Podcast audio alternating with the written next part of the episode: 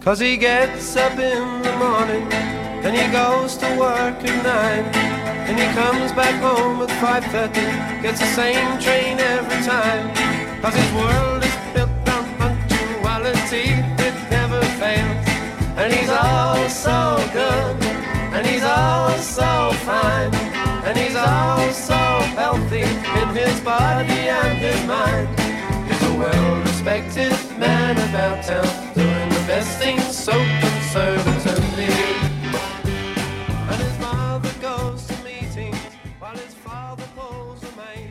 Hola amigos, ¿cómo están? Muy buenos días, tardes o noches, depende de la hora en que nos escuchen. Bienvenidos a una nueva edición de Biografiando, siempre por las rutas de la curiosidad. Hola Jorge, ¿cómo estás? Hoy es un día especial. ¿Qué tal Daniel? ¿Cómo estás? Sí, bueno, bastante contentos porque hoy día cumplimos seis meses desde la primera edición que tuvimos en el podcast, así que son nuestros primeros seis meses al aire, se podría decir. Hace seis meses efectivamente publicábamos el episodio de Cristóbal Colón. Con el que iniciamos, eh, claro. Con sí. el que iniciamos el podcast. Y bueno, mira qué rápido se ha pasado el tiempo. Sí, son 21 programas en total creo hasta ahora, incluyendo los biografiando que tenemos, ¿no? Y sí, en efecto, qué rápido se ha pasado medio año sin darnos cuenta. Sí, y sobre todo porque eh, en realidad, bueno, nuestros oyentes les contamos un poco que no estábamos seguros llegar a tanto, ¿no? Porque cuando recién iniciamos el proyecto pensamos que de repente esto no nos iba a dar para mucho y de repente por ahí de octubre a diciembre era lo máximo que íbamos a hacer. Claro. Pero mira, ya estamos abril y tenemos programas programados, ¿no? Valga la redundancia. valga la redundancia, hasta julio-agosto. ¿no? Tenemos ya un cronograma y bueno, eso significa que no nos está yendo mal y es gracias también a ustedes, ruteros de la curiosidad, que nos siguen y nos escuchan. Sí, bueno, obviamente que no podríamos cumplir seis meses si es que no fuera porque tenemos a, a personas que nos escuchan y ustedes, ruteros, son quienes nos están escuchando semana a semana. Este, y, y la verdad es que gracias a sus escuchas, a las descargas que hacen en Spotify y en ebooks, A los comentarios que hacen a los también. comentarios que nos Claro, hacen, Todo el feedback que recibimos. claro, es que nosotros eh, seguimos en esto, ¿no? Nos damos el tiempo para investigar los temas, sacar temas interesantes, darle contenido también a nuestra página en Facebook, que por cierto, esta semana también, Daniel, llegamos por fin a los 500 seguidores. Nuestros primeros 500 seguidores. Sí, así Estamos que muy contentos, sí. mm, números redondos, ¿no? Primeros seis meses, primeros 500 seguidores. Así es. Y bueno, espero que ya, seguramente que para el año haremos algún programa especial. De todas maneras, ya un año va a ser una fecha especial y estamos seguros que vamos a llegar ahí. Sí, y bueno, también hay que comentarles a nuestros oyentes que seguramente estaban esperando un programa normal, por decirlo así, de por las rutas de la curiosidad y no un biografiando, pero tenemos una razón, una razón muy especial para lanzar un doble biografiando esta semana. Se trata en este caso de que, como sabemos, ya la próxima semana empieza la Semana Santa, que es una celebración eh, que se vive en nuestro país, ¿no? en muchos lugares de Latinoamérica, también en España. Y bueno, para esta fecha especial queríamos hacer un programa con la temática de esa fecha justamente, ¿no? Es decir, para eso tenemos que hacer entonces el día de hoy un biografiando, una edición nueva, para la siguiente semana, el próximo viernes o jueves tal vez, estrenar un programa, en este caso dedicado al tema de lo que es Semana Santa, que esperamos les guste y lo estamos preparando. Sí, así que como esta es la primera vez que les anunciamos cuál va a ser el programa de la próxima semana, eh, esperamos que por ahí nos manden algunos comentarios, de repente algunas anécdotas que tienen con respecto a la Semana Santa, o podrían preguntarle ustedes a sus familiares qué costumbres en los lugares, de los lugares de donde son tienen en Semana Santa. Claro, son- hay costumbres también que vienen de tiempo atrás que actualmente ya no se realizan, pero que estoy seguro nuestros padres o abuelos este, tienen ahí para contarnos y son muy interesantes. Sí, así que para Semana Santa tenemos, estamos preparando ya un programa súper, súper interesante donde no solamente vamos a hablar de costumbres, vamos a hablar de algunas reliquias o unas reliquias cristianas. ¿no? Vamos a hablar de historia también. Vamos a hablar de historia, vamos a, a establecer los parámetros de la historicidad de la Semana Santa y algunos otros temas que, que seguramente van a, a gustarle a todos o que esperamos que a ustedes les agrade. Así Así, es. que por eso es que hoy día tenemos una edición de Biografiando. Así es, y con un personaje muy, eh, muy peculiar que de un momento a otro este, nos enteramos, Jorge, de su, no de su existencia, pero nos dimos cuenta de que tal vez está muy presente dentro de, hasta, por qué no decirlo, de la vida cotidiana de nosotros, porque es el tiene el nombre, este, este señor que ustedes ya están viendo quién es, Roque Sáenz Peña, el nombre de varias avenidas acá en, el, en Lima, en el Callao, por ejemplo, en Barranco hay un Girón Sáenz Peña, en Chiclayo hay una avenida Sáenz Peña que va desde el centro de Chiclayo hasta la zona de José Leonardo Ortiz. O sea, uno dirá, pues este señor Sáenz Peña está bien, pero ¿quién fue? Pues el, Y- el día de hoy queremos descubrirlo. Y, y en la ciudad de Buenos Aires también hay una avenida de las más principales que es Roque Sáenz Peña. Claro. Y es justamente quién es Sáenz Peña, ¿no? ¿Quién es este personaje que lo tenemos tan presente como tú dices en la vida cotidiana, pero que eh, muchas veces no sabemos por qué es que estas avenidas llevan su nombre. Y es que Roque Sáenz Peña ni siquiera fue peruano. No fue peruano. Y ojo que, salvo lo que vamos a narrar el día de hoy, en realidad familiarmente, al menos antes de su llegada al Perú, porque él estuvo en el Perú, no tenía ningún vínculo con nuestro país. No tenía padres peruanos, no tenía familiares peruanos. Él vino al Perú en una época muy turbulenta, que era en el inicio de la Guerra del Pacífico, y bueno, uno pues, se preguntaría quizá por ahí, si él no vivía en el Perú, no tenía familiares peruanos, no tenía en realidad intereses en el Perú, no tenía negocios, no tenía nada, era muy joven, no tenía ni siquiera 30 años. Entonces, ¿para qué vino al Perú a luchar eh, por, con nuestro ejército contra, contra Chile en este caso, ¿no? Claro, bueno, ahí, ahí, ya develaste un poco este, justamente la razón por la que vamos a hablar de él hoy día, que es que Roque Sáenz Peña participó en la Guerra del Pacífico que enfrentó a Perú con Bolivia contra eh, Chile. Contra Chile. Así que, y lo interesante es de que Roque Sáenz Peña va a cumplir un papel eh, importante eh, y, llega aquí al Perú a librar un combate que en realidad no era de él y como tú bien lo decías, no tenía aparentemente ningún interés eh, real, objetivo, ni económico, ni familiar este, respecto a las tierras peruanas, ni siquiera la causa peruana. Entonces, ¿cómo es que así Roque Sáenz Peña termina viniendo al Perú y cómo es que Roque Sáenz Peña pasa a la historia peruana, a pesar de que él era argentino? Y, y bueno, ya veremos cuál fue su suerte en la Guerra del Pacífico. Pero bueno, antes de eso, Daniel Roque Sáenz Peña eh, nace en Argentina. Claro, él nació en la capital de Argentina, en Buenos Aires, el 19 de marzo de 1851, hijo de Luis Sáenz Peña, que también fue, al igual que él, un abogado y político muy prominente en aquella época, y de Cipriana Lajit. Eh, en este caso, los abuelos de Roque Sáenz Peña, que eran Roque Julián Sáenz Peña por parte de padre y Eduardo Lajit por parte de madre, eran, habían sido también políticos muy, muy destacados, habían sido diputados en, Argentina y también partidarios del gobierno de Juan Manuel de Rosas, que para comentarles un poco, él, fue, él ha sido también uno de los personajes más importantes de esta primera etapa de la historia argentina y durante su gobierno, el gobierno de Juan Manuel de Rosas, eh, fue que se implantó, digamos, la Confederación Argentina, que es un tipo diferente de república, como una especie de confederación, digamos, algo parecido a lo que hay ahora en Estados Unidos o en Brasil, ¿no? Y esto duró de 1835 a 1861. Es en esa época que nace Roque Sáenz Peña en la ciudad de Buenos Aires, que también era muy distinta a la Buenos Aires actual.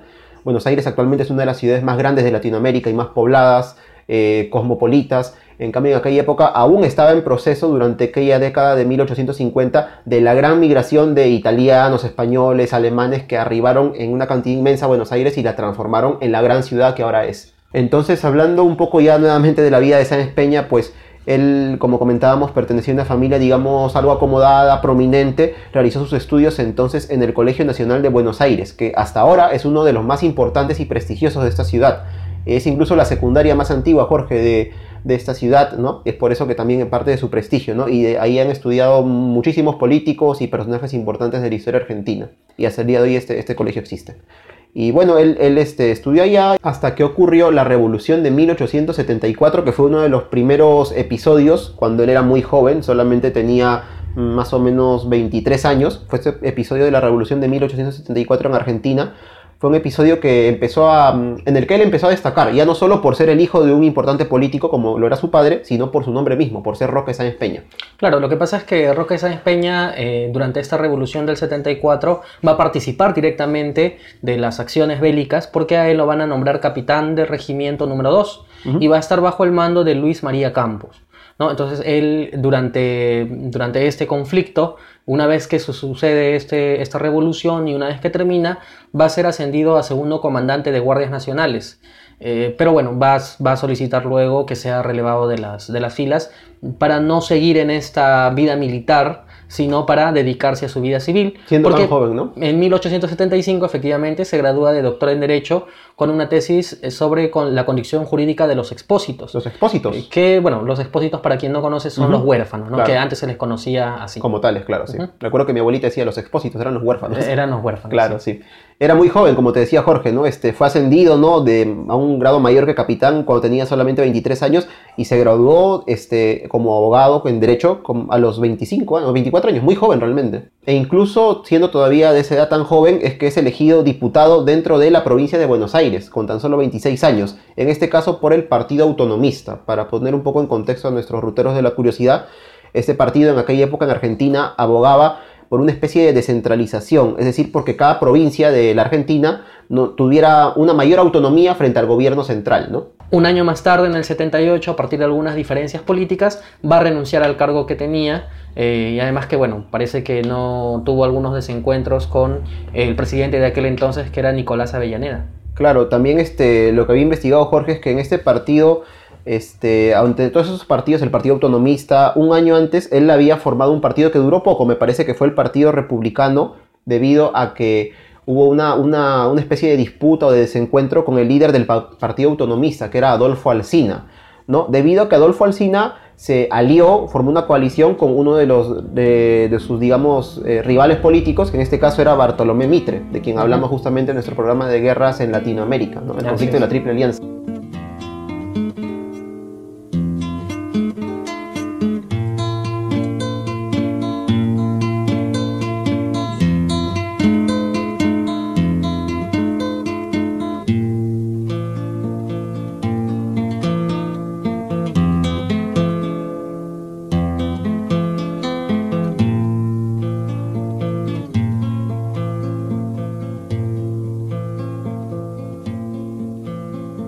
Canto me llega, me llegan sí, decidor y sentido pano, o sí. Cuando el canto me llega suelo decir lo que siente el que siente y quiere sentir. Cuando me llega el canto me meto en él, él me cuenta sus cosas y yo y yo también. Cuando me llega el canto le doy mi voz, porque quiero a esta tierra que me ha dado Dios. Cuando suelto mi canto lo habrán de ver desnudo como el alma que pongo en él. Venite canto hermano, estoy aquí, esperando tu copla he de vivir y abrazado a tu copla me han de encontrar. No he venido envuelto en la capa del aventurero, preguntando dónde hay un ejército para brindar espada. La causa del Perú y Bolivia es en estos momentos la causa de América, y la causa de América es la causa de mi patria y sus hijos. Como imaginarán, ruteros de la curiosidad, este es el motivo que dio Roca de Sáenz Peña cuando llegó al Perú, a la ciudad de Lima, a mediados de 1879, cuando ya estaba declarada la guerra contra Chile, y se le consultó, ¿no? ¿Por qué motivo estás viniendo a querer enrolarte a nuestro ejército? Porque fue lo que él hizo. Este, se sabe, como comentamos anteriormente, que se retiró momentáneamente de la política por todos estos desencuentros que hubo dentro del partido que él formaba. Y al enterarse, pues, de la declaración de guerra de Perú y Bolivia contra Chile, lo que él hizo fue viajar a Lima, como mencionamos al inicio del programa, sin tener familiares acá, sin tener intereses económicos ni vínculos de otro tipo con nuestro país. Llegó a Lima y se enlistó en el ejército, ¿no? Teniendo claro su título de abogado y una, la experiencia previa en la milicia que habíamos hablado de la revolución de 1874. Se le consultó seguramente por qué usted quiere enrolarse al ejército peruano y respondió con esa cita que has nombrado, Jorge. Sí, bueno, aquí empieza la historia de Sáenz Peña que a nosotros nos, nos, nos interesa bastante, que es eh, el viaje que él realiza justamente a Perú a partir de la declaratoria de, guerra de entre Perú, Bolivia y Chile. No, bueno, Perú eh, accede a esta guerra, como nosotros sabemos, en mérito a un tratado que tenía con Bolivia, eh, bueno, del cual seguramente hablaremos en el programa que corresponde, sobre la guerra del Pacífico como tal. Lo cierto es que, obviamente, que esto fue, digamos, fue controversial incluso en su momento. Fue controversial Básicamente porque Sáenz Peña salió de su país prácticamente escondidas, es decir, no le avisó a su familia que estaba por partir al, Perú y tampoco es que su familia haya estado de acuerdo, creo que incluso durante toda la guerra en ningún momento estuvieron de acuerdo con la decisión que tomó Sáenz Peña. Es cierto, sí. Y aquí se discute mucho cuál fue las razones de las que también nosotros vamos a discutir en la última parte de nuestro programa sobre por qué Sáenz Peña toma la determinación, digamos, como lo habíamos comentado en el bloque anterior, él se estaba dedicando a la política, ya había tenido algunas incursiones en la política, tenía un nombre importante en Argentina, eh, ya era reconocido, y toma la decisión de enrolarse E incluso aquí en el Perú le dan primero un, bueno, lo ascienden a teniente coronel. Sí, le dan un cargo en la reserva del ejército. Claro, le, ¿no? primero le dan un cargo en la reserva, digamos, para que... eh, Un cargo tranquilo, digamos. Claro, este, como una especie de gesto político, ¿no? O sea, a partir de, digamos, un político importante de Argentina esté viniendo, entonces como un gesto vamos a darle un puesto en oficialía peruana, porque él va a convertirse parte del ejército peruano, pero vamos a darle un cargo en donde en realidad no tenga que estar en el frente de batalla.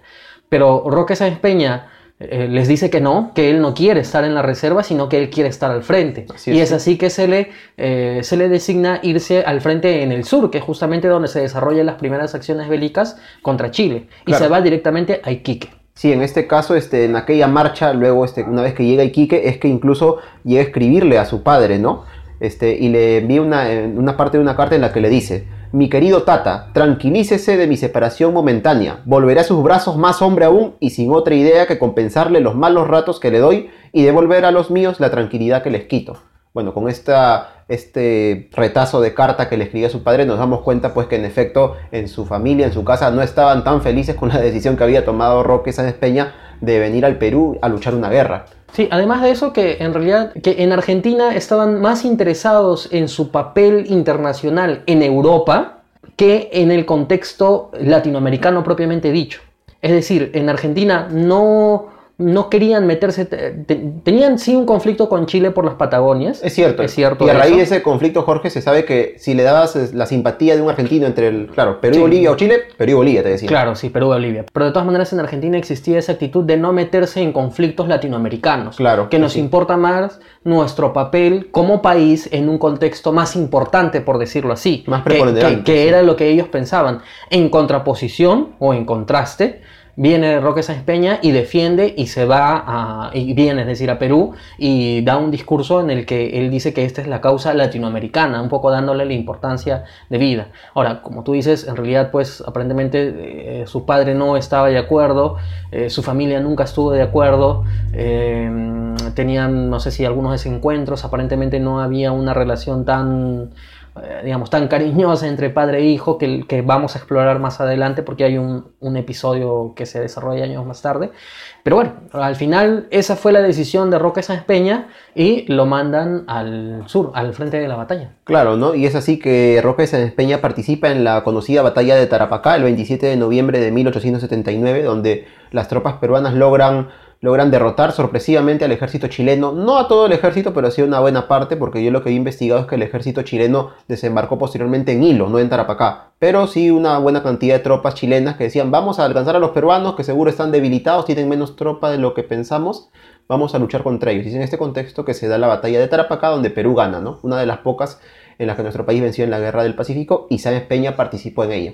Sí, bueno, en esta batalla de Tarapacá, Daniel, él va a estar al mando de un conocido nuestro, de quien haremos un biografiano seguramente más adelante, que es de Andrés Avelino Cáceres. Bajo el mando del claro. Bajo el mando de Andrés Avelino Cáceres. Claro. Y bueno, en, en esta, en este contexto de la batalla de Tarapacá, antes y después, él como ayudante en jefe va, digamos, a, a realizar una ayuda para que no se, no se desarrollen algunos motines en el ejército, porque él mismo estaba desmoralizado. Sí. Además hay que tener en cuenta que ellos realizaron un recorrido por el desierto de Atacama en donde ni siquiera tenían agua que tomar. Y además, eh, digamos, el, el armamento que tenían tampoco era, sabemos, digamos, sí. importante. Sí. Sabemos que en la guerra del Pacífico, pues Chile, que, que cuenta con el apoyo del Imperio Británico, de Inglaterra, es decir, cuenta con un armamento muy importante, Claro. aunque, aunque, aunque el armamento importante en realidad va a destacarse posteriormente.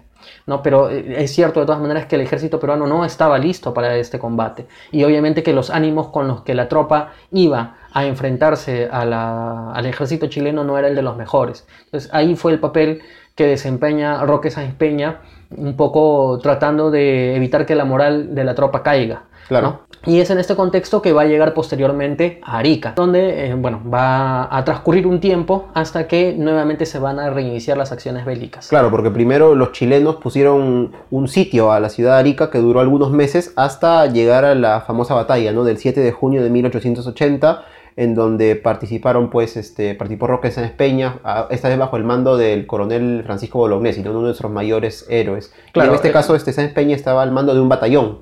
Sí, el batallón Iquique número 3. Claro. Y además el jefe de la guarnición de Arica era pues nuestro... Nuestro eh, héroe Bolognesi, claro. Incluso en, en la fo- en una de las fotos, Jorge, me parece que se toma Bolognesi, creo que la última, con sus oficiales. Roque Sáenz Peña es quien figura en, la, en el extremo derecho, me parece. Este, claro, para, para darnos cuenta entonces de la, de la importancia que tenía él como oficial ya en el ejército, al mando de un batallón, apareciendo en la foto con Bolognesi, ¿no? Entre eh, que fueron ellos quienes dijeron, pues no nos vamos a rendir, ¿no? Vamos a luchar hasta quemar el último cartucho. Claro.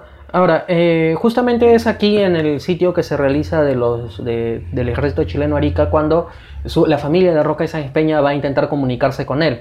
Es así que mediante un amigo que es Miguel Cané, eh, que quien viaja a Chile, van a lograr localizarlo, localizarlo y con el permiso de las autoridades chilenas se dirigieron al sitio que, que estaban realizando sobre el ejército peruano y es ahí que se reúne con, con Sáenz Peña, a quien según las crónicas cuentan que lo encontró animoso y saludable, pero que no pudo convencerlo para que abandonara la lucha, porque él les dijo que tenía un compromiso de honor y que por tanto debía cumplirlo.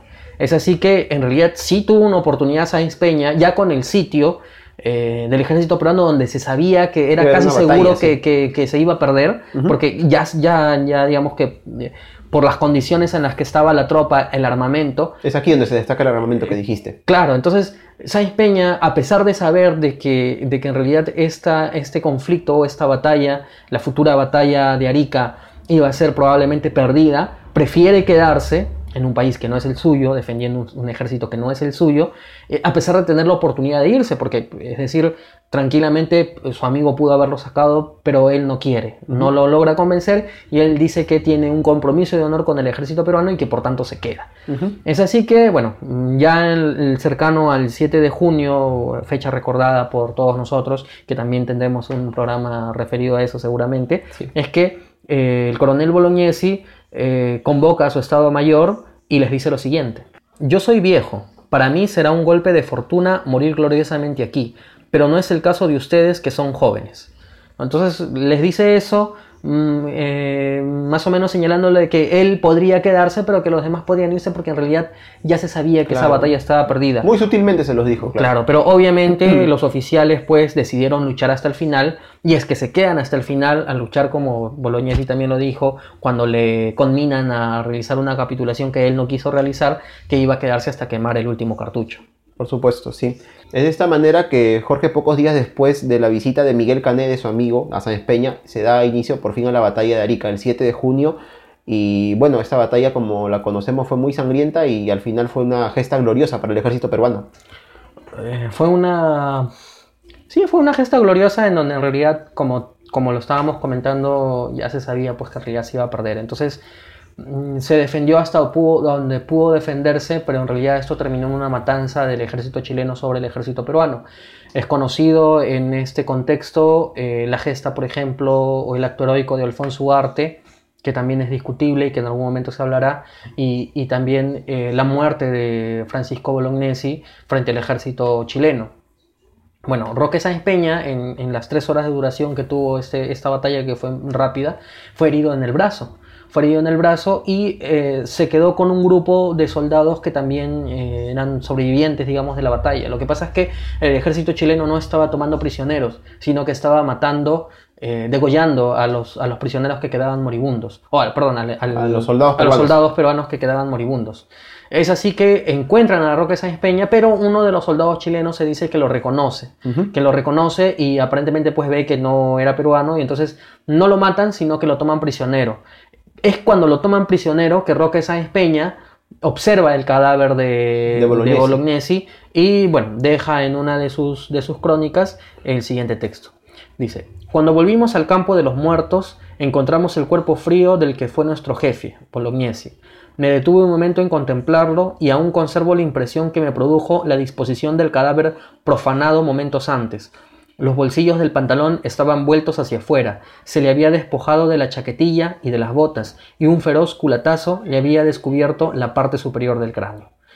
Eh, un texto bastante, Sí, bastante- una descripción bastante dura, Sí. bastante dura de, de nuestro héroe. Nos da a entender cómo murió en realidad, porque muchos sabemos, Bolognesi murió ¿no? en, en la batalla. Uno uno imaginaría, no sé, lo mataron de un balazo, no lo sé, pero acá describe cómo fue en realidad que murió, ¿no? O, sea, al claro. menos cómo estaba su cuerpo Claro, una vez ¿no? muerto, ¿no? Y, y además sí. eh, eh, habla, y tenemos que decirlo, habla un poco del, del- de la actitud también del, o- del ejército, no solamente con, con matar al soldado del ejército contrario, que es lo que pasa en la guerra, no, no vamos a discutir eso, pero el vaciarle los bolsillos, ¿no? Claro. el destaparle el, El cráneo. con No, un- culatazo, digamos que eso habla no tan bien de la actitud que tuvo el ejército chileno, no solamente en ese conflicto, sino que más adelante en la Guerra del Pacífico, por ejemplo, cuando llegaron a Lima Claro, sí. y, y quemaron Lima y quemaron Chorrillos y bueno, todos los episodios que nosotros conocemos. Así es. Eh, que se entienda todo esto, dicho, en el contexto de la Guerra del Pacífico. Por supuesto, ¿no? Hay claro. que ser siempre claros, Daniel, Sí. porque al- algunos pueden pensar, no, es que esto eh, tiene un, un tufillo xenófobo. No es así.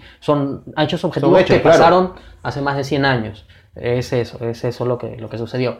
Pero bueno, eh, luego de eso, eh, Roque Sáenz Peña cae prisionero y es ahí cuando eh, también eh, hacen una descripción de él, de parte Claro. del ejército chileno. En este caso, el capitán Ricardo Silva Arraigada, que era un oficial del ejército chileno, una vez que Sáenz Peña fue hecho prisionero, hizo una descripción de él, ¿no? Donde indica lo siguiente.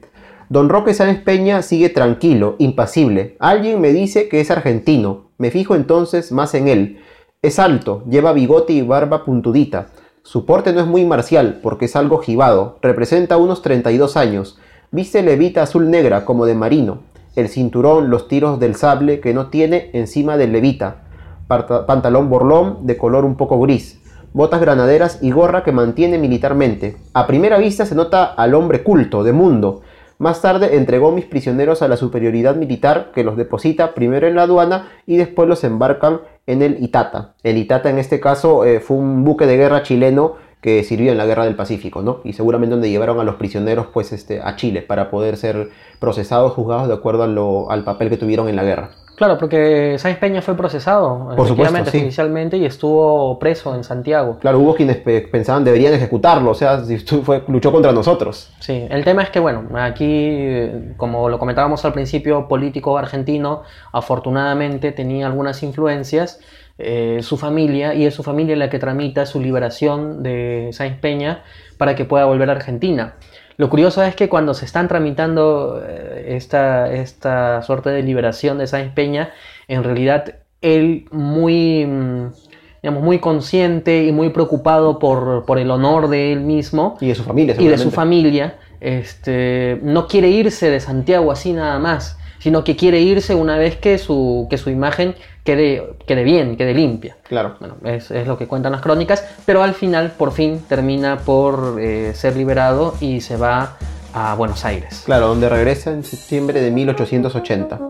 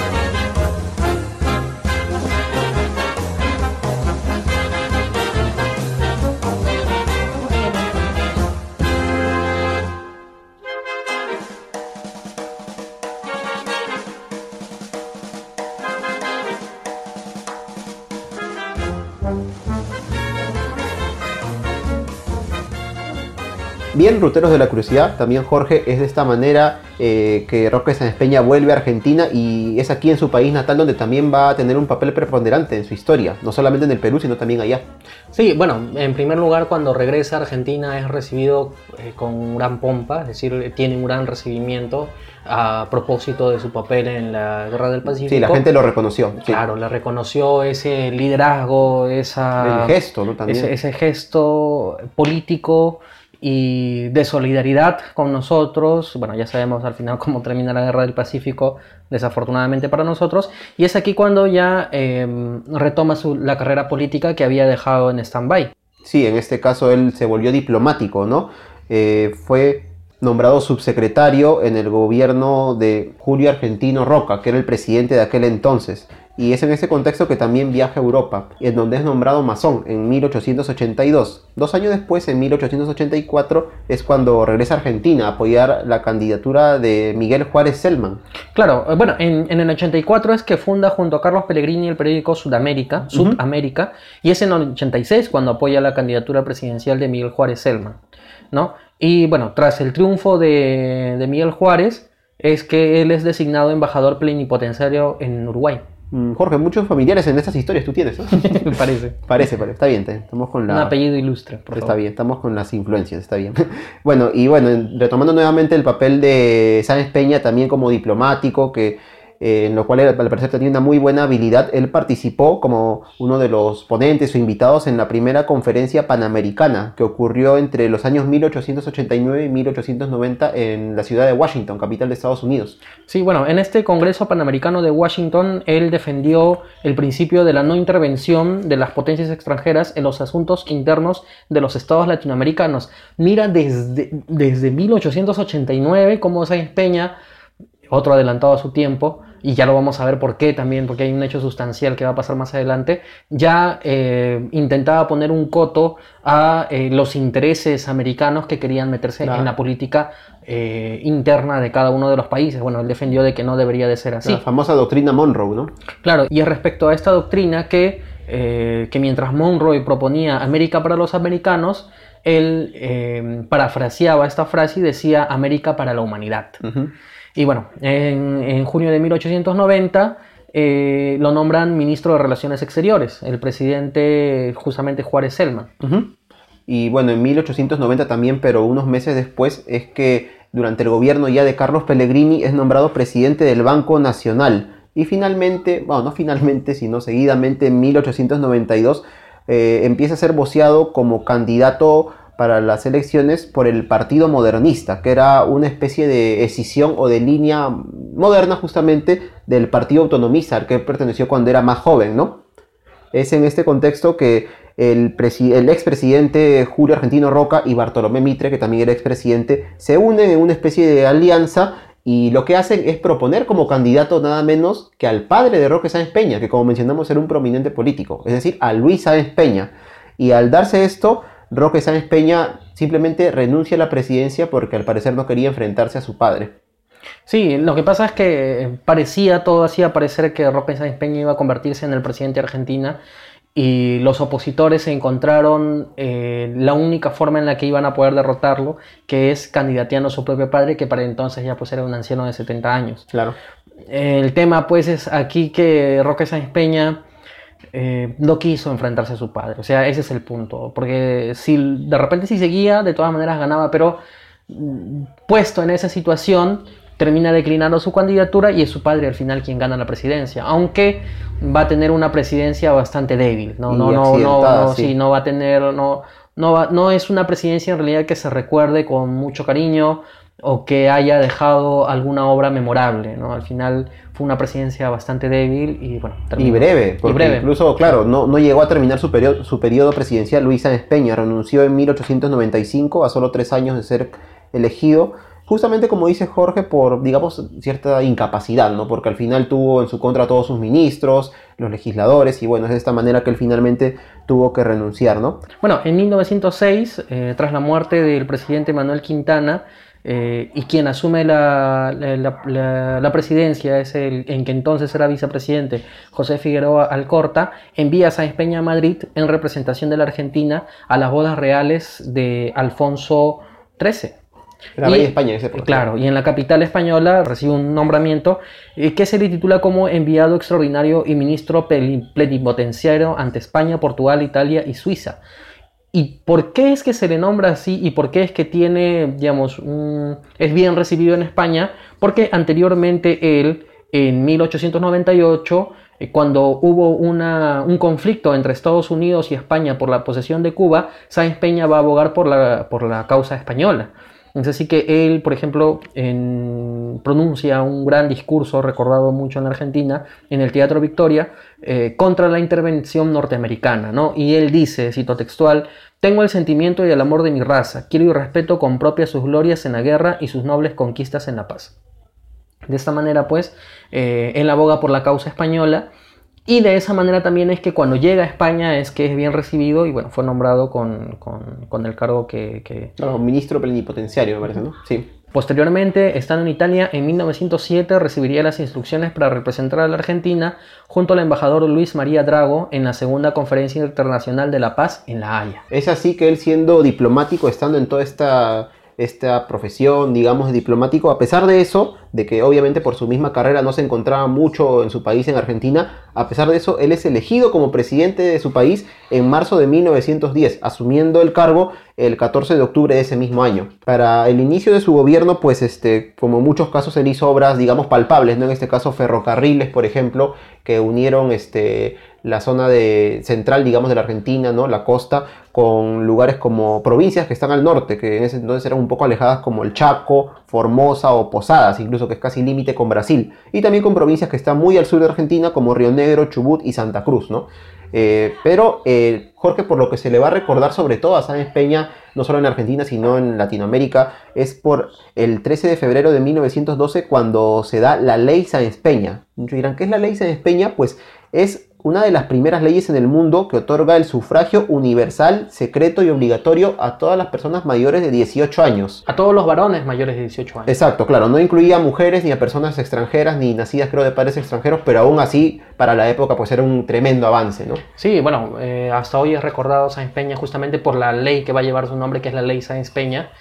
Eh, porque definitivamente antes de eso las elecciones no eran mediante un voto universal. Lo que plantea Sáenz Peña es que todos los mayores de 18 años y que además eh, estén inscritos en el ejército, eh, es decir, que hayan pasado por su servicio obligatorio, tengan la posibilidad de realizar un voto en las elecciones, pero que además sea un voto secreto. Claro, porque anteriormente el voto me parece que era oral, o sea, tenías que levantar la mano o algo así y decir voto por tal persona, lo cual ejercía una presión sobre el votante justamente, que en ese caso no eran todos, ¿no? Porque no era, un, no era un sufragio universal como lo que instauró Sáenz Peña. Claro, y eso lo que va a permitir es que va a establecer una democracia primigenia en Argentina que va a marcar la pauta eh, de en Latinoamérica. Por supuesto. Y además que le va a dar la posibilidad de expresión también a las fuerzas políticas opositoras porque como eh, antes las elecciones estaban un tanto amañadas por el conservadurismo, pues no tenían acceso a, a poder llegar al poder. Pero gracias a esta ley va a darse un cambio radical.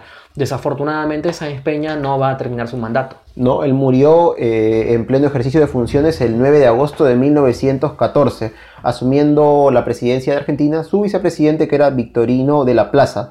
Se dice, bueno, no se especifica muchas veces la enfermedad exacta por la que murió Sáenz Peña, solamente se dice que la contrajo durante incluso la guerra del Pacífico. Entonces se dice que esta guerra lo marcó tanto, mira Jorge, que hasta en el momento de su muerte, ¿no? La causa de la muerte fue esta dicen que Sáenz Peña sufría de diabetes y que tal vez este fue uno de los motivos de su muerte, pero otros afirman que justamente durante su permanencia en Arica y Tarapacá en la Guerra del Pacífico, él contrajo la sífilis, ¿no? Y bueno, esto del parecer derivó en una enfermedad neurológica que fue lo que le causó la muerte. Él ahora está enterrado en el cementerio de la Recoleta, ¿no? que es uno de los barrios más tradicionales de Buenos Aires.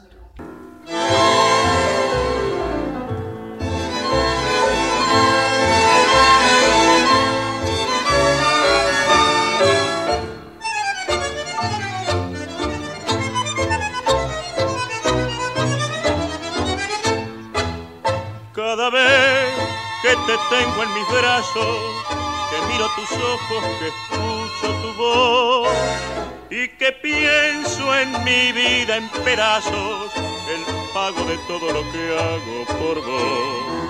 Me pregunto por qué no termino con tanta amargura, con tanto dolor, si a tu lado no tengo destino ¿Por qué no me arranco del pecho este amor?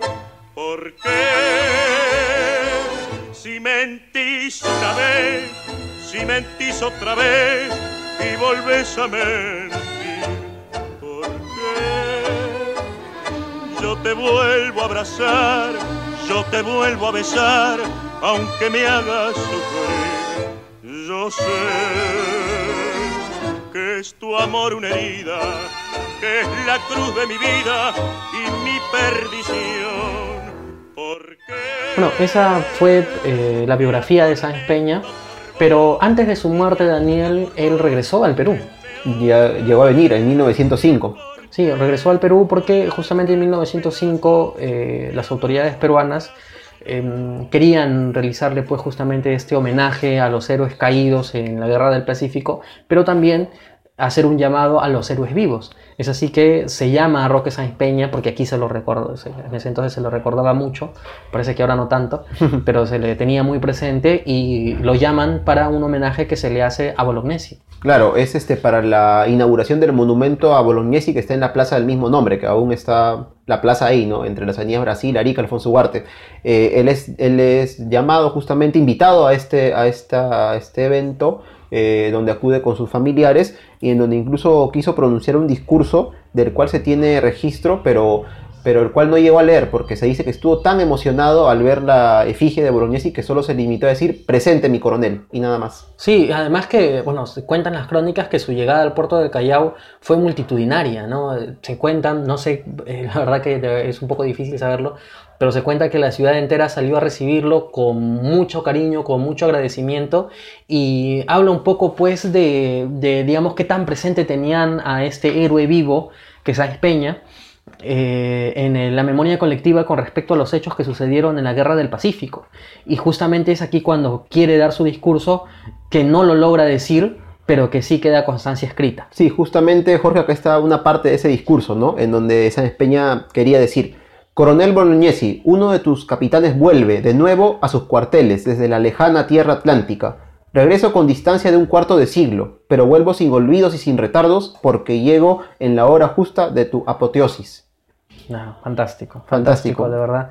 Y bueno, luego Muy emotivo, eh, de manera poco usual, porque no estoy seguro que otro extranjero haya tenido tremendo honor también, eh, las Fuerzas Armadas le confieren el grado de general del ejército. Claro, teniendo en cuenta que eres extranjero es algo inédito prácticamente. Sí, y es, eh, bueno, esto sucedió en 1905, eh, él va a regresar a Argentina, es la última vez que va a pisar el país, pero lo cierto es que, eh, como le habíamos comentado, él fallece el 9 de agosto del, 2000, perdón, del 1914 y el 23 de agosto de 1914 el Consejo Provincial del Callao cambia el nombre de la avenida era la calle Lima en aquella época. Mm, debe ser. Sí, calle y, Lima. Y la cambia por el de Roque Sáenz Peña y hoy día se ha quedado solamente como Sáenz Peña. Exacto, sí. Y también en Argentina eh, existe pues la avenida Presidente Roque Sáenz Peña, que también es conocida como la Diagonal Norte. Eh, que bueno, es, una, es, una, es, una, vía muy importante en Buenos Aires, en el centro de Buenos Aires. Y bueno, imagínate qué tremendo personaje que hemos traído hoy día al programa y la verdad es que qué poco presente lo tenemos hoy en día. Claro. es cierto que él no, no, falleció en la Guerra del Pacífico, quizás si hubiera fallecido sería más recordado todavía. Sí, es verdad. Pero hay que reconocer, eh, eh, digamos, los ánimos o las ganas, la decisión que tuvo de venir aquí al frente y luchar por un país que no era el suyo, por una causa que no era la suya. Es cierto que actualmente eh, se discute mucho las razones reales por las que vino al Perú, o más que, más que por las que vino al Perú Daniel, por las que salió de Argentina. Sí. ¿No? Y me parece que tú tienes ahí un dato al respecto. Claro, en este caso es un dato recogido de la historiadora Lucía Galvez, que es una historiadora argentina, que en su libro Historias de Amor de la Historia Argentina cuenta lo siguiente. Se dice que Roque Sáenz Peña, cuando era muy joven, antes de, que, de, que, de pensar si quieren venir al Perú, él se había enamorado de una chica, ¿no? De, digamos, de la buena o alta sociedad de aquella época en Buenos Aires, ¿no? La cortejaba, pero su padre, Luis Sáenz Peña, pues estaba en contra de este romance. Eh, el joven Roque Sáenz Peña seguramente se preguntaba, pero ¿por qué, no? Si es una chica de nuestra clase, ¿no? Es soltera, es joven, ¿por qué mi padre no quiere que me case con ella, que la corteje? En, este, en este tiempo es que se dice que Roque Sáenz Peña y Luis Sáenz Peña se distanciaron hasta que un día tuvieron una conversación en la que Luis Sáenz Peña finalmente le reveló, hijo, el motivo por el que no puedes casarte con esta chica es porque ella es tu media hermana, yo soy su padre. Y bueno, esto... Vaya culebrón. Vaya, esto, esto es una telenovela en realidad, parece. Pero bueno, este, obviamente Roque de San Peña debe haberse quedado pues mm, estupefacto ante esta revelación y se comenta pues que esta fue una de las los motivos que lo, lo llevaron a tomar la decisión pues, de abandonar Argentina y en este caso, ¿por qué no de enrolarse en un ejército extranjero y, participar en una guerra? Y pues lo más cercano, entre comillas, que tenía en ese entonces era el Perú. Ahora, con esta historia tampoco queremos, en este caso, eh, menospreciar la voluntad, la solidaridad que tuvo Roque Sánchez Peña al venir al Perú, a luchar en el ejército de nuestro país, porque también veamos a lo largo de su vida, en todos sus gestos políticos, ¿no? siendo presidente, que él era un hombre consecuente, él era un hombre que tenía muy claras sus ideas, tenía muy clara la idea de la soberanía, de la autonomía de los pueblos, y es por eso que él mismo pronunció en un inicio del programa, como mencionamos, la manera en, por la que quiso venir a luchar, ¿no? Porque para él la causa del Perú y de Bolivia era la causa de América, y para él lo era, ¿no? Más allá de cualquier otro tema personal que él de repente haya tenido en su vida. Él estuvo aquí, luchó, y ofreció su vida por nuestro país, aunque tuvo la suerte pues, de, de no fallecer.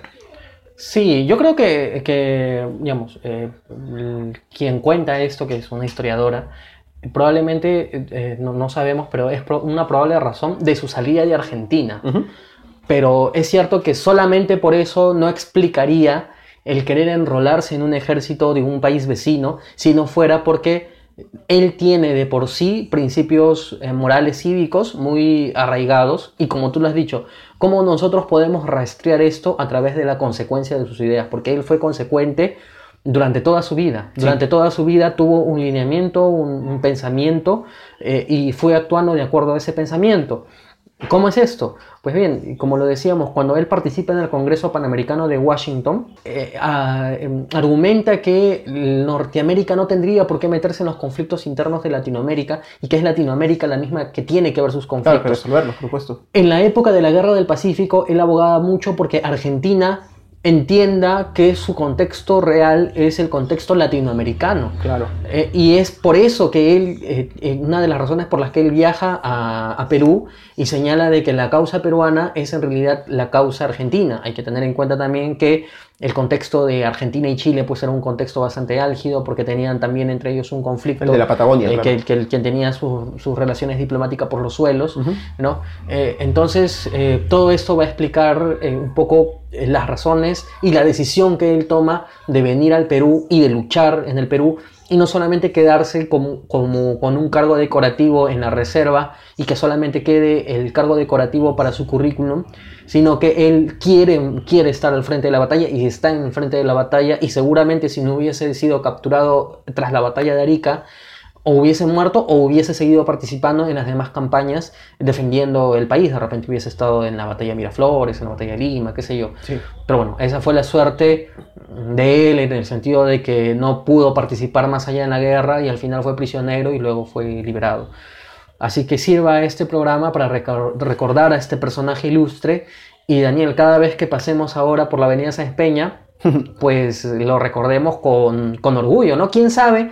Alguno de nuestros ruteros de la curiosidad, cuando está escuchando este podcast, está viajando por, por la avenida, por la avenida rumbo al Callao, rumbo a la punta, ¿no? De repente, o en Chiclayo, ¿no? Rumbo a José Leonardo Ortiz, o rumbo al Parque Loy Ureta, no se sabe. Así que, bueno, eh, hemos querido hacer este biografiando.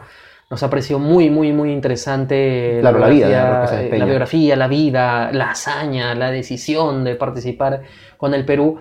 Y el próximo 7 de junio, a propósito de, de, de que recordemos a Francisco Bolognesi, Alfonso y la batalla Duarte, de Arica. la batalla de Arica y otros héroes que participaron, también recordemos a Roque Sáenz Peña que también estuvo presente en esta batalla. Por supuesto. Eh, claro, Jorge, antes para eh, aclarar un poco, ya llegando al final de esta edición de Biografiando, eh, algunos datos, o mejor dicho, varios datos que hemos sacado acerca de la vida de Sáenz Peña, también este, algunos de, las citas que hemos, que hemos dicho ahora, que están recopiladas en la página, en el blog Vida Surrealista, ¿no? En este caso, en el artículo sobre Roque Sáenz Peña, escrito por Jesús Miguel Astorga, que es peruano, y también en el diario La Gaceta de Tucumán, de Argentina, ¿no? Eh, en los datos este, recopilados y escritos por la historiadora María Sáenz Quesada. Ah, por supuesto, como mencionábamos, el libro de la historiadora Lucía Galvez, ¿no? Historias de amor de la historia argentina. Bien, amigos, de esta manera hemos llegado al final de nuestra edición séptima de, edición de Biografiando. Séptima edición de Biografiando. Recordándoles que eh, la próxima semana, como les comentábamos al principio del programa, tenemos una edición respecto a la Semana Santa. Así que si tienen por ahí alguna anécdota, alguna costumbre poco común de Semana Santa, escríbanos, escríbanos, escríbanos, o en algún comentario si desean, o preferiblemente a nuestro, a nuestro inbox. Eh, Claro. por mensaje, es decir, De Facebook, y, sí. y de todas maneras van a ser también partícipes de nuestra próxima edición de Por las Rutas de la Curiosidad. Claro, ¿no? Para tener en cuenta, si desean escribirnos, contactarnos sobre cualquier comentario de lo que menciona Jorge o en general sobre el podcast, ¿no? Nos pueden encontrar en Facebook como por las rutas de la curiosidad, en Twitter como arroba por las rutas 1, también en Instagram como por las rutas de la curiosidad, y pueden escuchar este episodio y otros más o descargarlos si gustan en Evox y en Spotify. Bien, bueno, si les ha gustado nuestro programa, no duden en compartirlo. Así llegan más personas y así podemos seguir haciendo esto. Daniel, si nos quieren seguir a nuestras cuentas personales. En ese caso, escríbanos eh, por Twitter a, en mi caso, a arroba datransporter guion abajo, Daniel Tucto, y a Jorge por arroba jcoco2515. Jorge Juárez, así es. Bien, eso ha sido todo por hoy amigos. Hasta la próxima semana. Chau, ruteros, nos de escuchamos. soltería. Son 30 abriles ya cansado de soñar. Por eso vuelvo hasta la esquina del boliche a buscar la barra eterna de Gaona y Boyacá. Ya son pocos los amigos que me quedan. Vamos muchachos esta noche a recordar una por una las hazañas de otros tiempos y el recuerdo del boliche que llamamos la humedad. Café, la humedad, billar y reunión, sábado con trampas, qué linda función. Yo solamente necesito agradecerte la enseñanza de tus noches que me alejan de la muerte. Café, la humedad, billar y reunión, sábado con trampas, qué linda función. Eternamente te agradezco las poesías que la escuela de tus noches le enseñaron a mis días. la la la